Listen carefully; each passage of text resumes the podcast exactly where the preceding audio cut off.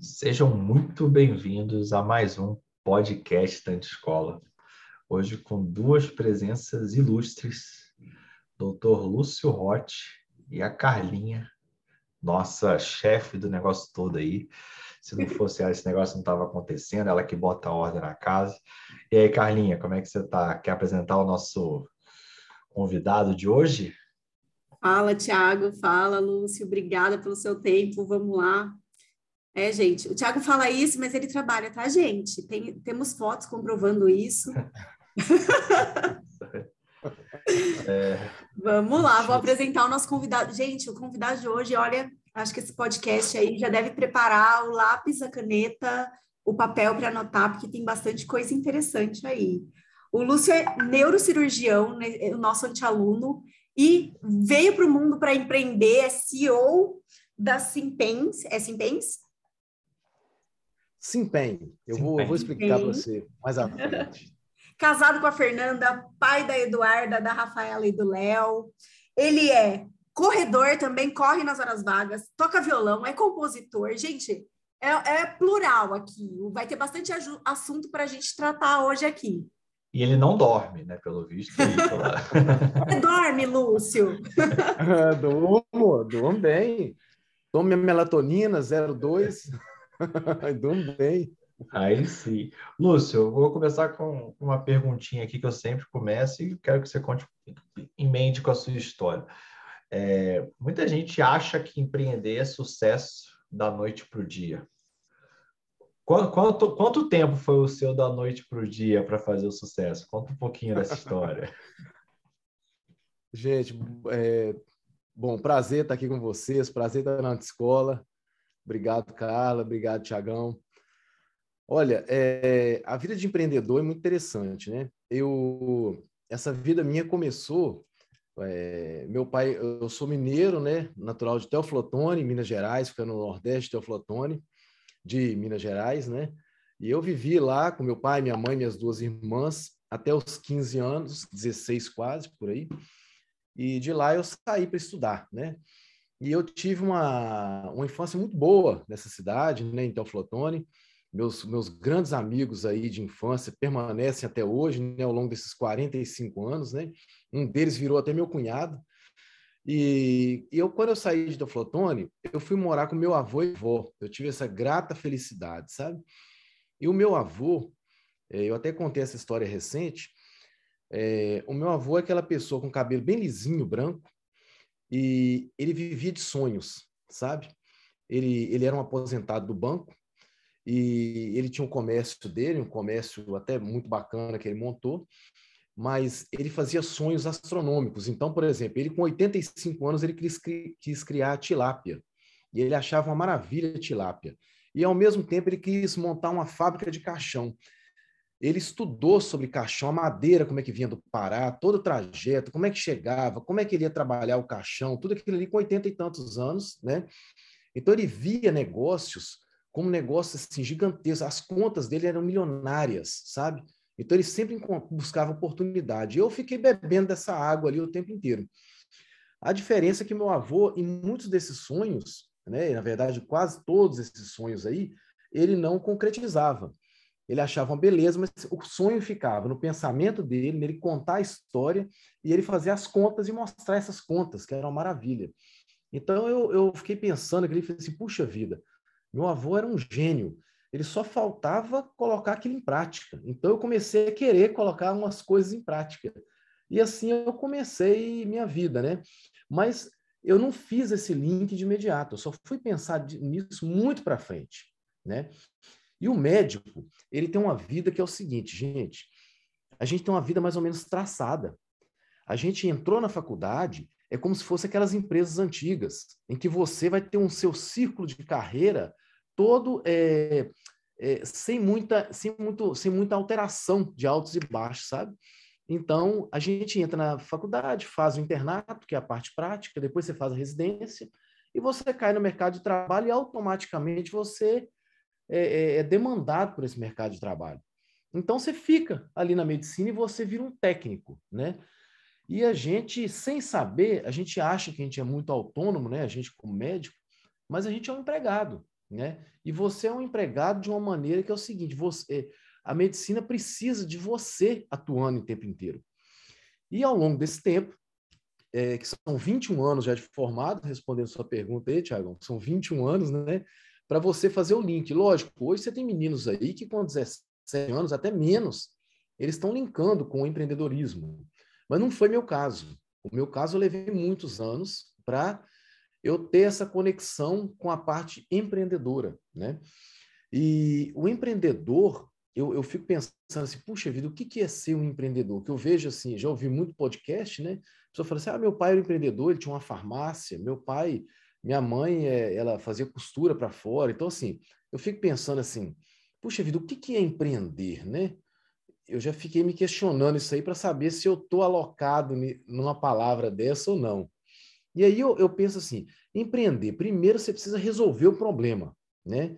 Então as pessoas, elas te pagam, elas veem valor em você quando você resolve alguma coisa que é muito difícil ou que ela não quer resolver. Né? Isso é o primeiro ponto de um empreendedorismo. E aí o empreendedor, ele precisa então enxergar oportunidades, né? E ele precisa fazer com que essa oportunidade entregue a esse valor às pessoas de uma maneira que ela queira te remunerar por isso. Porque o empreendedor, ele busca o lucro também né? Ele busca o lucro, senão o negócio ele não se sustenta, né? Então, é, é, eu coloco mais algumas coisas nisso aí que eu comecei a trabalhar na minha cabeça. Eu acho que além disso aí, o empreendedor ele precisa estar fora do negócio dele. O que, que é isso? Ele precisa fazer com que esse negócio dele seja um ativo.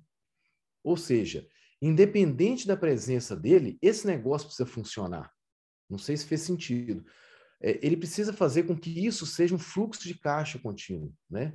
Então, é, o médico não é um, não, não, não tem essa, essa, essa, essa característica empreendedora que eu considero ser importante, porque ele precisa estar presente, né? E aí, uma outra coisa que eu acho é que é, você precisa contribuir com a sociedade de alguma forma, né? Então, assim fecha o empreendedorismo. E assim eu comecei. Né? Não sei se vocês querem fazer alguma pergunta, mas eu já linko com outro, um outro caso meu aí. Não, eu achei Manda muito ver. bom, porque a gente fala muito disso, né? É, se a sua empresa depende de você, você não tem uma empresa, você tem o pior emprego do mundo. Você não pode nem se demitir, né? nem se nem ser mandado embora você consegue. Então, você cria uma armadilha para você mesmo. Né? O que eu vejo, Thiagão, é que é, o empreendedor tem uma coisa muito importante, sabe? De todas as características que eu vejo, eu, é, você vê até o Jim Collins fa falando sobre você saber fazer suas escolhas, né? E, e, eu vejo uma característica mais marcante no empreendedor, que é muito fácil falar, mas é muito difícil de fazer, é coragem. Então, por exemplo, é você ter coragem de ter uma ideia, acreditar tão absurdamente naquela ideia, que você não tem dinheiro para colocar essa ideia em prática, e você faz um empréstimo, você vai atrás de um parente, você vai no banco, você vai não sei aonde, você arruma dinheiro, né? E você acredita piamente que você vai conseguir pagar aquilo ali, né? Então, você conseguir montar um negócio com dinheiro de outra pessoa é, exige muita coragem, né? E todas as pessoas que eu já acompanhei que fizeram negócios grandes, empreendedorismo grande aí, de grandes empresas, elas tiveram muita coragem. E isso diferencia, como diz, os meninos dos homens, né? Porque não é fácil ter essa coragem. É muito fácil a gente falar, sabe? Mas na hora de você aplicar aquilo é muito difícil. É, eu tenho um exemplo. É, eu sempre gostei de levar artista para tocar em casa. Então eu levo uma pessoa lá e eu contrato artista para tocar um violão, né? E eu fui aumentando isso aí, levei até banda já, sabe? E nisso aí eu fui vendo dificuldades desses artistas, né? E numa dessas eu até entrei para a parte de, de empresariar artista, né? É, não deu certo na época, né? Mas eu aprendi muito. Foi, foi um erro que eu cometi, né? Um dos erros é que você precisa, é, antes de ver o negócio, você precisa ver as pessoas, com quem que você está conversando, né? Isso é uma coisa muito importante que eu, que eu, que eu aprendi. É, você tem que apostar na pessoa, eu acho, e não no negócio. Eu acho que se você tiver uma pessoa muito boa à frente de um negócio, ela pode é, lidar muito bem com esse negócio. Então, esse foi um erro que eu cometi na época desse, é, dessa parte que eu empresariei. Mas foi um aprendizado muito grande, porque eu peguei todo esse conhecimento desse um ano e pouco que eu fiquei empresariando e, e fui anotando. E fui anotando todos os problemas que eu via é, do meio artístico. E nisso eu criei uma plataforma. Né? Eu criei uma plataforma chamada HS Show, hsshow.com. E eu empenhei muita energia nisso aí. E nisso aí nós fizemos muitas, muitas é, tarefas, né? muitas, é, muitas ações que a gente fez assim, não era nem para girar a plataforma, era porque a gente gostava mesmo de fazer o um negócio. Por exemplo, eu gravei muito videoclipe, nós compramos, nós montamos uma produtora, gravamos videoclipe para artista de graça, né? Tudo de graça, tá? É, eu, eu, eu mandei fazer um caminhãozinho e esse caminhão ele abre as laterais. Quando ele abre as laterais, vira um palco. A gente colocava na praça para levar artista de graça para tocar. A gente filmava. Isso tudo tem no YouTube aí, sabe? É, nós levamos. É, nós fizemos muitas ações em prol dos artistas, sabe? Que a gente foi que a gente foi considerando aqui dentro da cidade mesmo. E nisso aí a plataforma surgiu, só que a plataforma você vê que não é só você ter uma grande ideia. Não é, por exemplo, às vezes você ter dinheiro. Você precisa eh, de algo a mais, sabe, para as coisas funcionarem. E uma das coisas que eu vejo muito importantes é você colocar toda a sua energia no que você acredita. E isso foi a parte que eu mais errei na hora que eu fiz, sabe? Eu dividi muita atenção. Eu acho que quando você está num negócio que você acredita muito, você não pode desviar muito sua atenção, sabe? Esse foi um erro que eu cometi. Então, é uma coisa que eu estou tentando hoje desvencilhar. Eu desvencilhei de uma distribuidora de remédios que eu tinha, então eu vendi essa distribuidora e eu tive que parar a minha plataforma por conta da minha nova atividade que eu estou hoje. Então, esse foi um outro erro que eu cometi. Dois erros só na música. Um erro foi eu não ter olhado, às vezes, eu, eu ter. Eu, eu, eu não ter, bus, eu ter buscado só o negócio em si, né? ter acreditado e gostado, vivido muito o negócio, né? e não ter formado um time antes. Né? Isso foi um erro meu. Muitas vezes não é das pessoas com que você está, mas é você mesmo que está errando. E a outra coisa foi essa, é, de você não colocar sua energia inteira naquilo que você está fazendo, que você acredita. Isso é muito, muito legal, que, que vem um pouco daquele negócio de faça o que você ama, né? Eu sou da linha de faça o que você ama, em breve você nunca mais vai amar nada, né? Os, adultos, os adultos fazem o que tem que fazer, né? Fazer o que ama. É... Então, acho que esse é um ponto, assim, por mais que a gente goste de uma determinada área, a, a conta do negócio, né? o modelo de negócio tem que fechar. Então, esse é o, é, é um ponto muito interessante. E o segundo, é, até fiz um insight hoje sobre isso, é não tenha plano B. Porque o empreendedor já é difícil, né? Você precisa, ah, você precisa de uma resiliência, você precisa acreditar, você precisa é, basicamente fazer o impossível. Né? Você vai contra tudo e contra todos para fazer dar certo. E se você não está 100%, realmente a chance é muito pequena. Né? Eu, na minha trajetória, os, os, grandes saltos ocorreram depois que eu queimei uma ponte, depois que eu larguei meu plano B. Então é muito legal ouvir isso corrobora, né? E acredito que muitos que estão ouvindo também passaram por isso. É, mas eu depois que eu aprendi essas coisas e eu vim aprender de mais velho, né?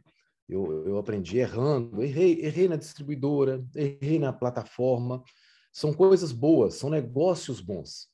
Mas você realmente precisa estar vivendo aquilo ali, sabe? Você precisa viver aquilo que você está acreditando naquele momento para aquilo poder dar certo. Agora, o que eu vejo que me mudou bastante em relação aos negócios, e hoje, estando à frente do Simpen, que sim quer dizer sem e PEN quer dizer dor, que é um negócio nosso de educação, e hoje virou uma faculdade, e, e eu estou à frente disso, é uma historinha até bacana, mas hoje eu faço o seguinte, é, estando certo ou não, que eu também não sei a verdade dos fatos, que eu posso ainda apanhar de novo, mas eu acho que não dá para separar as pessoas, sabe?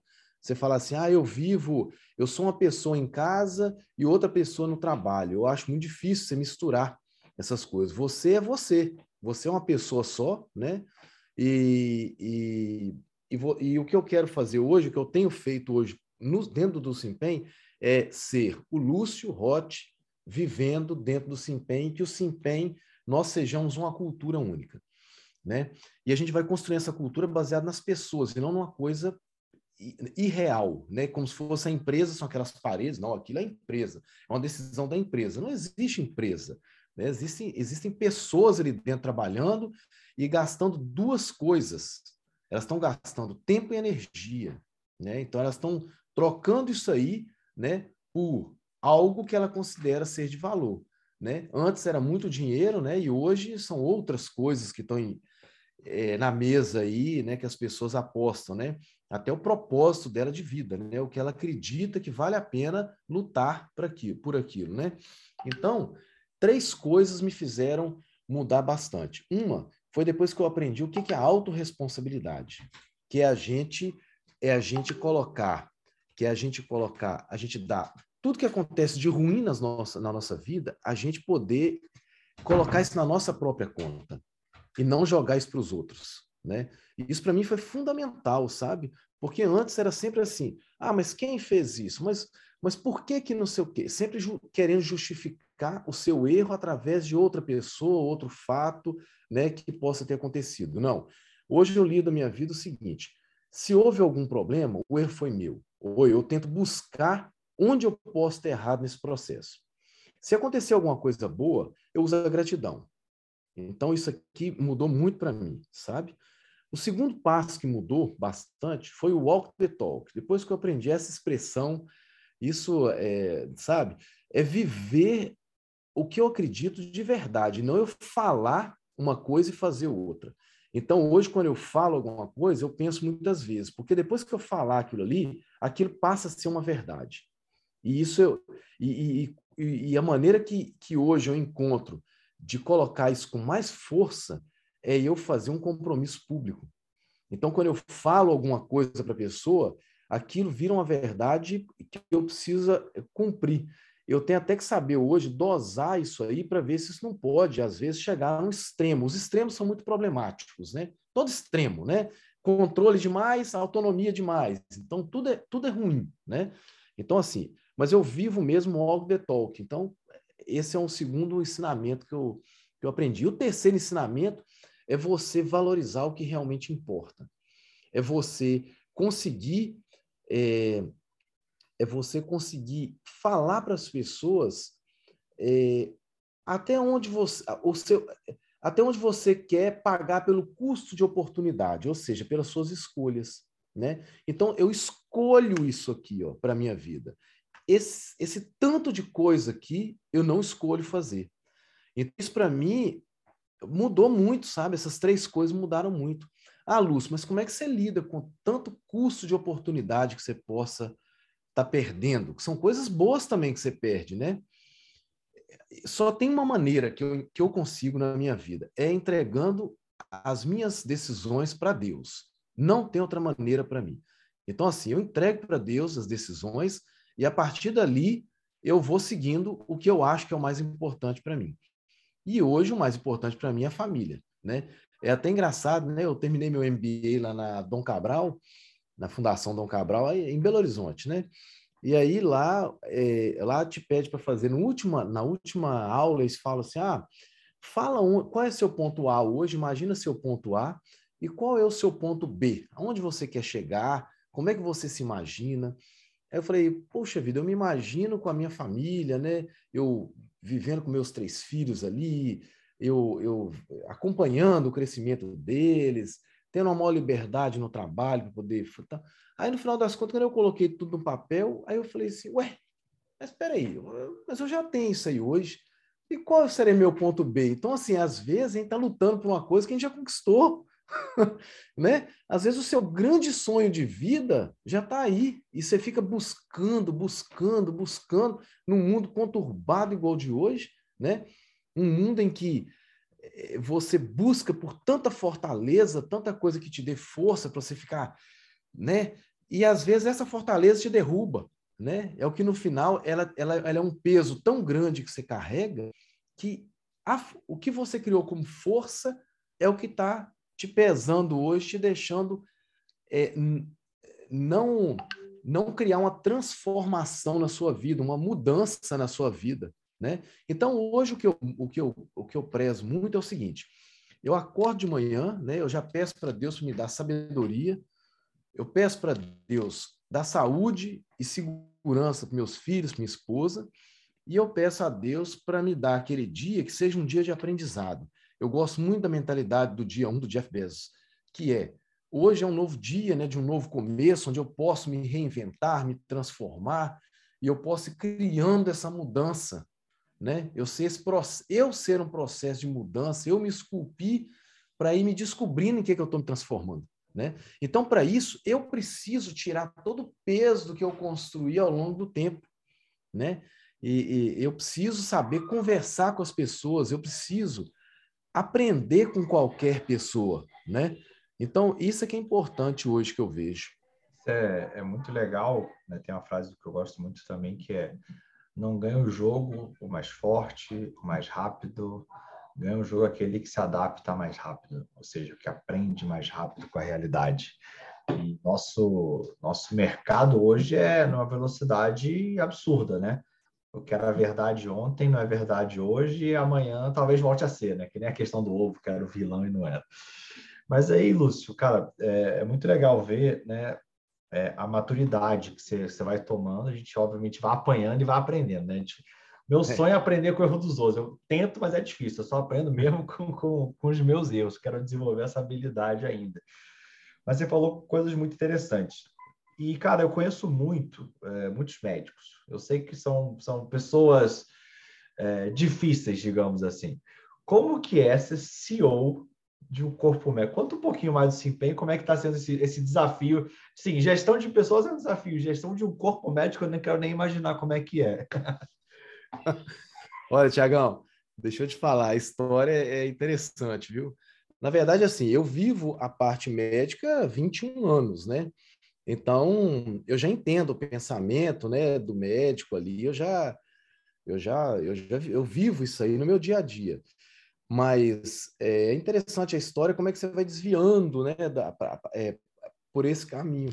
E o Simpen, ele começou com outro nome, né? Ele chamava antes no, no, com, com a outra com a outra sociedade, ele chamava Singular.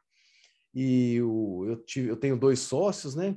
E eles trouxeram a medicina da dor para o Brasil, a parte de intervenção, ou seja, quando você faz procedimento para controlar a dor da pessoa, sabe? Seja a dor de uma artrose, seja a dor oncológica, né?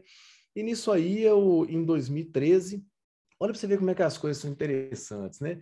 Em 2013, eu estava num congresso, eu não conhecia Florianópolis, e eu já tinha ido a três vezes a Florianópolis, eu sou meio Caxias, né? Eu sou de assistir o congresso, da hora que começa, da hora que termina, aquele negócio todo. E eu tinha ido com a minha esposa, falei, Fernando, ó, é, dessa vez nós vamos conhecer Florianópolis. Eu só vou lá um dia de manhã assistir uma palestra. Ela, ah, duvido, você vai ficar lá o dia todo. Não, não, vou assistir só um dia. E depois nós vamos conhecer Florianópolis. Aí eu, eu fui né, para a palestra de manhã e falei assim, puxa vida, o que, que eu vou assistir? Porque tinha salas e salas né, rodando ao mesmo tempo. Aí eu decidi, olhei lá falei assim, ah, vou assistir microcirurgia, vou assistir essa aqui e vou embora. Aí, quando assisti uma aula de um coreano, tal, bacana. Aí depois assisti de um, de um anestesiologista, né? Isso era um congresso de, neurocirurgião, onde a gente fala só de cirurgias, né? E aí ele falou de tratar a hernia de disco sem cirurgia. E eu acho um absurdo. Falei, mas não é possível. Vou escrever. Eu sou, eu sou questionador, sabe? Eu sou. Eu não aceito as coisas do jeito que elas são, sabe? Então eu falei assim, vou escrever para o presidente do Congresso e vou fazer uma queixa de ter levado um anestesista para falar de tratamento cirúrgico de hérnia sem ser cirúrgico. Aí, beleza. Ainda falou de uma clínica dele aqui em Campinas, onde, né, uma clínica pequena, como é que pode ele colocar uma relevância de uma clínica dessa e tal? Beleza. Cheguei no hotel, contei para minha esposa, mas coisa absurda e tal, e sempre, né, aquela reclamação. Vou, vou escrever, vou escrever hoje à noite. Aí resolvi abrir o negócio da clínica dele tinha um negócio lá sobre um curso de cadáver, era o primeiro curso de cadáver que eles iam fazer em Miami. E nisso aí, eu na mesma hora falei assim, opa, peraí, não, isso aqui me interessou. né? Eu falei assim, isso aqui me interessou, eu não, eu não conheço isso aqui, fazer procedimento no cadáver, poxa, bacana. Aí eu tentei, não tinha vaga. Eu fiquei desesperado. Rapaz, olha, a escassez é um problema do ser humano que é fenomenal. Quando falou que não tinha vaga, eu falei assim, eu pago quanto for, eu pago, eu pago, eu preciso ir nesse negócio e tal. Quando ela falou o preço, eu falei, assim, meu Deus, é barato demais. E, e aquilo era caro às vezes, né? Eu nem lembro quanto que era. Assim, eu tenho que ir, eu tenho que ir. Aí até que depois de umas mais de uma semana eu ligando, ó, não, não é mentira, eu liguei todos os dias para lá. E até que ela falou assim, Lúcio, você é insistente demais. Eu, falei, eu sei, eu sou insistente mesmo. Se eu vou arrumar essa vaga para você. E eu fui. Aí fui para Miami, adorei, foi um curso sensacional em 2013. E a partir dali minha chave virou. No 2014 eu fiz o curso com eles, de um ano, uma pós-graduação com eles. E a partir dali eu fiz mais três pós-graduações de dor, né? Só que nesse meio tempo eles me chamaram para dar uma aula lá. Eu dei uma aula, né? Depois eu dei uma outra aula, tal, tal, tal. Um dia eles me ligaram e falaram, Lúcio, a gente queria que você fosse nosso sócio. Eu Nossa, que isso? Nem esperava, né? Aquele negócio. Aí ficamos naquele negócio, tal, tal, tal. E assinamos o contrato. E eu virei sócio deles, né? Junto com quem? Com outro amigão meu, chamado Paulo Renato, que é, foi presidente de várias sociedades e que eu conheci nesse, nesse curso lá em Miami, né? E beleza, aí quando foi em, quando foi em 2021, em julho de 2021, ano passado, é, eu tive uma percepção de que o negócio ele ia acabar. Eu, eu imaginei que aquele negócio ia acabar, eu comecei a ver pequenos sinais. Gente, uma coisa muito interessante é você estar atento a sinais, né? Os sinais fracos, né? É, é, são percepções que o cérebro, são conexões que o cérebro faz muito rápidas que você tem que estar atento nisso aí. E eu percebi que estava naquela curva descendente já de morte do negócio. E estava sem ponto de inflexão, sabe? E ali eu, eu fui e falei, gente, eu, eu vou. Eu falei com o Paulo. O Paulo estava como CEO. Eu falei, Paulo, eu vou te falar que eu vou sair da sociedade, cara. Eu tenho outras coisas para mexer e tal. E na época eu estava com a HS Show, né? Que era a plataforma, que eu tinha que tocar esse negócio com mais força. Eu estava acabando de vender o meu a distribuidora. Então, é, precisava focar nesse negócio. E aí ele falou: Ah, Luz, pensa direitinho, tal, tal, tal. Só que nisso eu fiz uma carta para os sócios fazendo uma accountability. Eu fiz todos os problemas que tinha, quem era o dono do negócio, como é que a gente ia resolver esses problemas. E quando eles receberam, aí o Paulo me ligou e falou assim: Luz, por favor, é, você precisa estar à frente do negócio, fica como CEO, eu não, eu não quero estar à frente do negócio. E aí todos aceitaram tal. Eu fiz uma apresentação para eles na cidade de Campinas, e ali tudo mudou, sabe? A partir desse ponto ali, tudo mudou. Nós começamos a pensar como profissionais do negócio, né? E aí é interessante como é que você vai trazendo pessoas que vão pensando igual. Nós aumentamos essa sociedade, nós saímos de dois cursos para 16 cursos nós estamos hoje, nós vamos chegar a 20 talvez final do ano, e nós começamos a profissionalizar o negócio.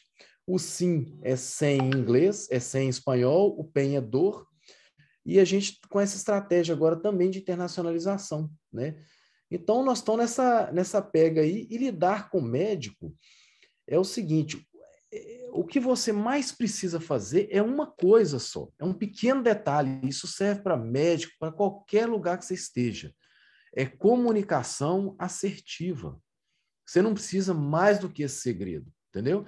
Se você souber comunicar, fazer com que essa pessoa entenda o que essa está fazendo e usar é, de você tirar fofoca do meio, se você conseguir tirar fofoca do meio do corporativo e trazer a verdade né, dos fatos, e você não ficar questionando muito quem errou, quem deixou de errar, mas focar em como podemos melhorar a partir disso, a partir dessa falha, eu acho que as coisas melhoram muito, sabe?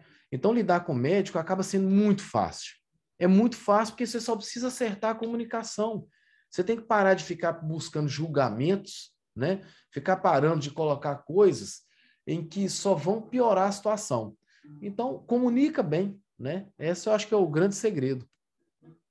E Lúcio, você tem vários sócios, né? E até perguntar como que você escolheu seus sócios? A gente sempre fala sobre isso no podcast, sobre sociedade, e a gente sempre vê que é uma dor, assim, para muitos empreendedores. E como que foi isso, assim? É, principalmente na Simpem? Olha, é, isso é um negócio interessante, viu? A sociedade é um negócio é, delicado, viu, de você lidar. E as pessoas não são iguais, as pessoas elas têm é, pensamentos diferentes. A primeira coisa que eu fiz nesse dia lá para a gente ver se a gente ia continuar ou não, foi a gente começar a alinhar os pensamentos. Então, a primeira coisa que eu fiz foi a gente escrevesse é, qual era o grande sonho que a gente tinha com esse negócio. Outra coisa, qual o faturamento que cada um esperava com esse negócio, né? Então, a gente colocou, foram vários questionamentos que eu levei ali, e cada um escreveu numa folha, para começar por aí, né? É, uma das então a gente foi e fizemos esse exercício, né, numa mesa, e a gente colocou lá perguntas, né, sobre onde você imagina que esse negócio vai chegar, qual o faturamento que você espera, como é que você espera estar, entendeu? Para a gente poder alinhar. Quando a gente abriu os papéis e fomos lendo, a gente viu que a gente batia muito em relação ao que a gente pensava sobre o negócio em si, sabe? Uhum. E depois nós fomos. E, e, em relação aos sócios, eu já tinha uma estrada com alguns deles, né? E em conversas com, com os outros dois que ingressaram depois, que hoje nós somos seis, né? A gente foi entendendo pelo, pelas ações que eles tomavam, sabe? Então, em relação a vários problemas, o jeito que eles falavam assim, ó, eu acho que isso aqui nós temos que fazer isso. Então, é muito do que a pessoa vai colocando para você, ela vai mostrando já como é que ela é mesmo, entendeu? Então, eu estou muito satisfeito por ser uma sociedade que, apesar de a gente ter vários problemas, né, é, como qualquer sociedade, tá? É, inclusive o casamento é uma sociedade, né? Então, o que você tem que fazer é resolver o problema de imediato. Você não pode deixar o problema crescer. Se você deixar o problema crescer, é aí que começam realmente os verdadeiros problemas futuros. Outra coisa, você já tem que posicionar que você não quer que deixe aquilo virar uma fofoca no meio. Então, traz as pessoas já para conversar, encerre esse assunto o mais rápido possível, né? E você manter o tempo inteiro essa comunicação assertiva, né? A assertiva é eu falo e você entende o que eu estou falando, e não conversa de WhatsApp. A conversa de WhatsApp, se ela degringolar, é um problema. Você já tem que pegar o telefone, ligar para a pessoa e já explicar o que, que é, porque o WhatsApp ele vai, ele vai diminuindo, é como se fosse um telefone sem fio né? Ele vai diminuindo o nível de, de entendimento da conversa, né? Então, é, eu acho que o mais importante na sociedade é você conhecer as famílias, né? Com quem você está lidando, como é que ele relaciona com a família dele ali, entendeu? Eu, eu, sou muito ligado a essa parte assim de familiar e tudo, sabe? É, e o resto você tem que entregar para Deus, porque não tem como você ter controle sobre tudo. Você não tem controle sobre tudo né? Ainda mais nós que agora estamos, nós estamos, a gente está se posicionando com partnership. Então a gente, a gente apesar de ter a prerrogativa, a prerrogativa não, mas a, a gente ter a licença de poder fazer um partnership dentro de uma limitada, a gente quis fazer dentro de um modelo de SA, né?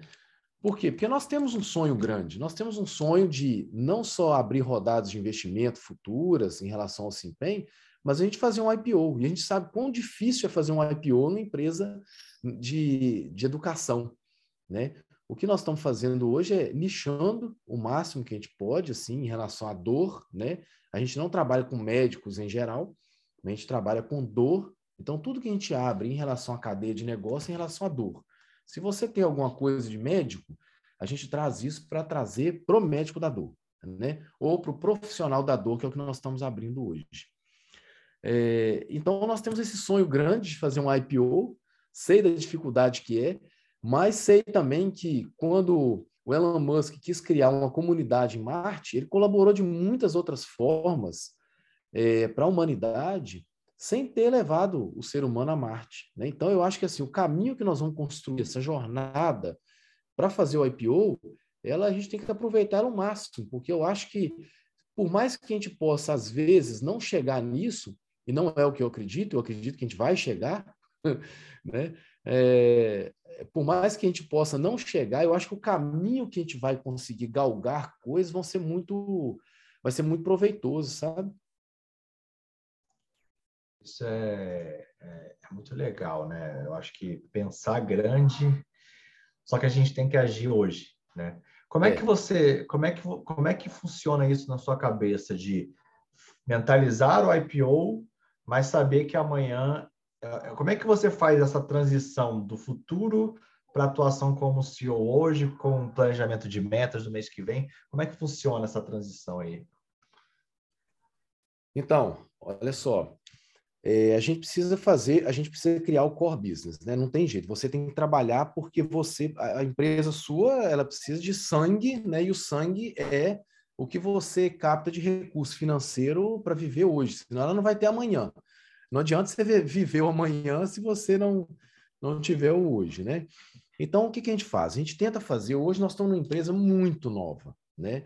Então, a empresa muito nova, você precisa criar até a cultura dessa empresa. Então, o tempo inteiro você tem que estar conversando e mostrando atitudes verdadeiras que você está criando o eu faço o que eu falo.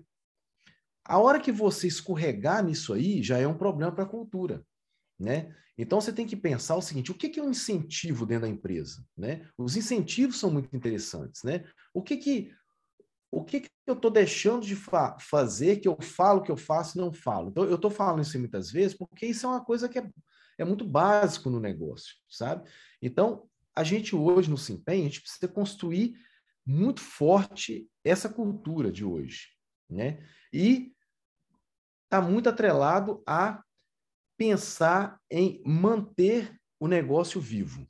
Então, essa é uma coisa eh, das ações de hoje. As ações de hoje, elas miram isso. Agora, gente, onde iremos chegar? Iremos chegar aqui. Agora, se vamos chegar no IPO, quais são, isso aí na, na, né, no mundo dos negócios é conhecido como ah, os horizontes de crescimento. Então, o que eu uso hoje são os horizontes de crescimento. O H1 seria esse esse core business de hoje, né? O H3 nosso seria o IPO, tem outras coisas nesse H3 aí, né? E o H2 é como estou fazendo isso, quais passos eu estou dando para chegar naquele lugar, né? Então, você precisa estar tá dando esses passos no H2, né? O que, que você está construindo que não está matando o seu H, H1, mas que está conectando esse H1 com o H3, né? Então, é, é, é mais ou menos esse é o pensamento principal do negócio. É a gente está o tempo inteiro conversando sobre isso. Você não pode deixar esfriar a conversa.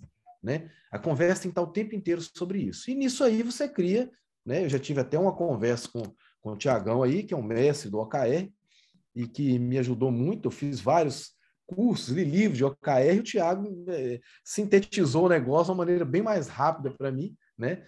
Então nós temos aí o OKR hoje, né? E dentro do meu OKR, uma coisa que eu quero é que o Simpen seja uma grife. Né? O meu objetivo é que o Simpen seja uma grife. Nesse objetivo, existe métrica financeira como, como um, um resultado-chave financeiro, de lucratividade, de, tem, tem, os, tem esses, esses KRs, né? mas o objetivo é fazer com que o Simpen ele seja uma grife. E nessa grife, eu não falo com ego, eu não estou falando que tem que ser porque nós, nós somos. Não. A grife é uma marca de luxo em que as pessoas se sentem bem de estar usando aquilo. Por quê? Porque aquilo representa você, né? Você se sente bem, você sente que aquilo ali, ela, aquela marca, ela tem algum valor para você que conectou ao seu valor. Então é isso que nós queremos, que o Simpen ele tenha dentro dos seus valores valores que as pessoas é, queiram usar, né? Então não é por, por, um, por um ego, não é porque nós somos os melhores, não tem nada disso. A grife é nós representamos os nossos alunos. Por quê? Porque nós olhamos pelo que os nossos alunos querem, né? Então, desde que o aluno ele não queira destruir alguma coisa que a gente construiu, que possa levar a empresa à bancarrota, por exemplo, nós vamos construir baseado no que o aluno quer que seja. Porque a empresa, ela não é construída para você, ela é construída para alguém. né? E isso eu trago para minha vida hoje com muita força, sabe? Eu demorei muitos anos para entender isso. E às vezes tem um momento de fazer o sentido para você. Mas o pro... você, só, você só tem um propósito de vida porque você vai morrer. Se você não fosse morrer nunca, você não precisaria de propósito, né? Mas como você sabe que existe uma finitude, você precisa ter um propósito, porque de que, que valeu se você ter nascido e andado pela Terra, né? Só para ser um usuário, você não vai entregar nada para ninguém, né? Eu acho que é uma coisa muito vaga você viver para construir riqueza, para você comprar coisas, para você juntar fortunas, criar uma empresa, ser o empreendedor, ou seja, você só fez coisa para você, eu acho que você tem que começar isso, essa mudança, ela precisa começar pela pessoa física e não pela pessoa jurídica. Então, eu levei tempo para pensar, ou seja, sabe quando você faz exercício e eu vou fazer um exercício de bíceps e eu penso no bíceps e eu sinto ele muito mais forte? Quando eu, quando eu faço exercício de bíceps e eu não estou pensando no músculo, eu faço, eu não crio força, eu não crio massa muscular. Mas quando eu penso nele, eu crio massa muscular. Quando eu passei a pensar que eu preciso ter uma importância para o planeta, de alguma forma, e para o planeta que eu falo é o seguinte: se eu der um bom dia para uma pessoa que às vezes se sente menor do que eu, não porque eu sou maior do que ninguém, mas porque ela se sente, eu já mudei a vida dessa pessoa. A partir do momento que eu dediquei um tempo meu para ouvir uma outra pessoa que está precisando, eu gastei tempo, ou às vezes gastei até energia, eu contribuí para essa pessoa de alguma forma. Então, eu acho que o que a gente tem que fazer hoje na vida da gente, pelo menos eu estou fazendo, eu quero fazer isso, é você fazer algo pelas pessoas. É assim que eu resumo, né? Então, eu resumo a minha vida hoje a eu preciso fazer algo por alguém, porque eu me transformar para mim só não basta. Eu preciso me transformar para ser alguém melhor para uma outra pessoa.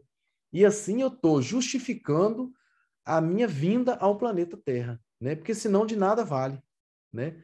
Então eu faço isso com meus filhos e a partir dali eu quis ensinar, por exemplo, os meus filhos a compor um dia. Eu falei assim, não, mas eu não vou só compor, né? Eu vou compor, mas eu vou escrever letras que as crianças possam ouvir e serem pessoas melhores, né? Então eu compus dez músicas em sequência, né? E pedi minhas filhas para cantar.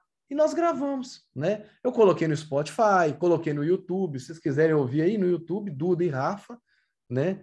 Eu acho que é Duda e Rafa oficial, mas tem lá a música Ela é minha irmã, eu acho que é a música que mais o pessoal ouviu, porque é a história das duas meninas minhas, né? Elas têm um ano e dois meses de diferença. Então eu compus a primeira música, Ela é minha irmã, e depois eu fiz uma música. Uma vez minha filha estava aqui, chamou as coleguinhas, ficou muito no celular. Eu fiz a música Amigo, né? Aí a minha, eu tenho uma filha que ela estava ganhando um peso a mais. Eu, eu achava que ela não tinha que estar complexada com nada, mas ela tinha que tomar as atitudes dela se ela não gostava e não achar que as outras pessoas estavam criticando é o erro, né? Você usar sua autorresponsabilidade. Eu fiz uma música chamada uma toda voltada para autorresponsabilidade. Eu fiz uma outra voltada para essas críticas que você recebe, que chama amigo, né? Desculpa, que chama. Ah, esqueci o nome. Amigo eu fiz porque minha filha estava muito no celular com as amigas um dia que ela chamou aqui em casa, né? E eu falei assim: puxa vida, chamou as amigas em vez de estar tá brincando, está no celular. ah, não. Aí fiz uma música. Então, para cada motivo que eu fui vendo aqui na minha casa, eu fui criando uma música. E eu fiz dez músicas, né? Então, são músicas que elas têm um, um swing bom, sabe? É, são músicas trabalhosas. Eu fiz uma música para família, né? É, que tem toda a minha família ali na, no clipe, né? Tem um clipe, né? E, e foi justamente para mostrar o, a força da família, né? Para trazer as crianças mais para esse lado. Então é, é, assim que eu lido. Eu lido, a, eu lido as empresas é, de uma forma bem assim pessoal mesmo, sabe, com muita emoção, né? Eu coloco muita emoção na empresa, porque a empresa, gente, são pessoas que vão lidar com pessoas. Não existe o, B, o B2B, né? Hoje fala muito do peer-to-peer, né? Que é o pessoa a pessoa, né? Então é isso que eu levo para minha vida mesmo, sabe? E isso eu quero ser uma verdade em relação a isso. é legal. Em breve teremos a música do IPO aí, né? Então, estamos esperando o hit é, quem sabe. se, se, tiver, eu queria fazer. É, vai, vai, vai ter. Esperamos, isso aí, né? Esperamos esse hit e... na escola. Já vou, eu já vou, já vou fazer o seguinte, eu vou antecipar e vou fazer a música, né? Aí. Pra já criar aquele clima, né? Mentalizar, Para mentalizar. Cara... Gente, o poder da mente é absurdo. É impressionante você não acreditar no poder da mente. Se você, se você tiver uma, uma fé né? Eu tenho fé em Deus, né? mas tem pessoas que têm fé em qualquer coisa. Mas o poder de você pensar positivo e diariamente alimentar sua mente, que você vai conseguir chegar a algum lugar, a gente não, não tem a noção do poder que isso existe, né? Eu acredito muito em Deus, em colocar isso em Deus, mas é, você precisa mentalizar muito positivo o que você quer, né? Eu acho que isso aí é importante também. Lúcio, você falou muito de resultado, falou muito de propósito, e, e eu vejo que é, a maior parte dos empreendedores acabam sendo polarizados, né? Muitos falam só de propósito, outros falam só de resultado, e você falou muito bem dos dois. Mas como é que você passa isso através da cultura do seu time? É, como é que você fala de resultados sem perder o propósito? Como é que você trabalha isso aí no dia a dia como CEO do Simpen? Então, é, essa é uma é muito interessante, né? O que, que é experiência, sabe? A experiência é uma coisa que não tem é inestimável, sabe? Porque assim, uma coisa é você ter conhecimento. O ensino é uma coisa diferente, né? O ensino você recebe conhecimento e você fica com esse conhecimento. Você não sabe o que você vai fazer com esse conhecimento. Mas existe a aprendizagem. A aprendizagem é muito diferente. É o que é a palavra que eu quero linkar ao Simpen. Sabe? O Simpen qual esses dias eu fiz um exercício com o pessoal. Qual a palavra que nós vamos colocar para o Simpen? Tesla inovação. E a nossa? Aí a nossa, para mim, é aprendizagem. Aprendizagem é eu, depois que eu recebi todo o conhecimento, o Simpen precisa ter gerado aprendizagem, ou seja, precisa ter colocado com que as pessoas pratiquem o que, o que elas colocaram na cabeça delas, né? o que entrou de conhecimento. Isso é importante demais. Então, eu falo o seguinte: eu tenho hoje o conhecimento de gestão. Eu estudo, eu leio muito livro, eu tenho uma biblioteca aqui com praticamente quase 400, 500 livros só de gestão. Eu sou um comprador de livros. A Amazon, eu só não sei como é que o Jeff Bezos não bateu aqui em tanto livro que eu vou comprando. Mas eu sei que tem gente que compra bem mais. Mas aí, é, então, o conhecimento eu estou construindo, né? E, essa coisa é nova para mim. Eu venho trazendo. Eu, eu tenho um MBA, né? Eu tenho MBA, eu tenho três MBAs em gestão, né? Um deles é na Fundação Dom Cabral, né? É, e aí, é, o, que, que, eu, o que, que eu coloco muito claro para as pessoas ali é o seguinte: o propósito tem que estar tá muito, muito forte, sabe? A gente tem que estar tá sentindo isso no dia a dia. E para o restante, para os resultados, para a entrega de resultados, você tem que ter gente boa com você. Então, você tem que construir um time e você não tem que ter vergonha de você não saber determinados assuntos. Por exemplo, eu não tenho eu não tenho uma força em finanças. Eu não tenho mesmo. Então, o que, que eu faço hoje é aprender com o meu time, né? E tentar olhar com esses olhos de como levar o nosso propósito sem matar a parte de finanças, né? Então, o que, que eu faço hoje? Eu deixo isso bem claro para o time, eles sabem disso. Eu escuto muito, escuto, que é uma coisa que a gente não aprende, a gente não aprende, né? A gente aprende a falar, a escrever, nós temos aula de tudo, só não temos aula de escutar, né? Então é uma coisa que eu comecei a aprender, é escutar, então escuto muito. No final eu dou minha, minhas perguntas, né?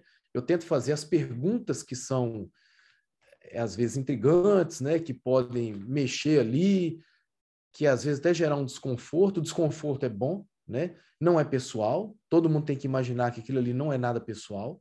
Nós estamos criando um time e nós estamos com dúvidas. O tempo inteiro nós, nós temos dúvidas, tá? É, a pessoa hoje que não tem dúvida nos negócios, ela ela está morta, né?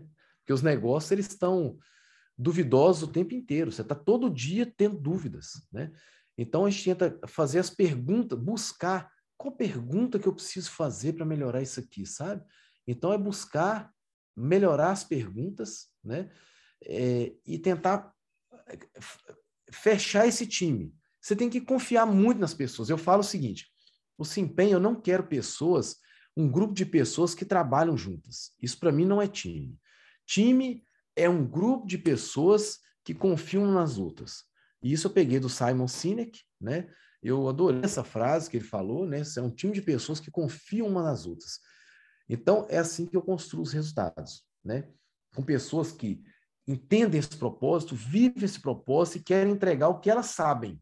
Né? Então, se cada um entregar o que ela mais sabe, você formou um time. E a partir daquele você tem resultado. Então, é assim que eu fecho o resultado final.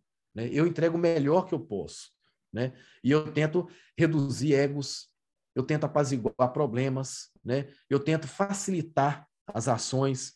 Né? Onde está com problema aqui, Luz? Estou com problema aqui de criar não sei o que, não sei o que é ali que eu entro. Então, eu falo assim: o que, que, a gente pode fazer? Eu acho que podia fazer isso. Aí eu tento facilitar esse processo. Então, eu sou um facilitador. Eu não sou o sabichão, eu não sou o melhor. Não é porque eu tenho três MBA em gestão que eu sou melhor que ninguém no time, sabe?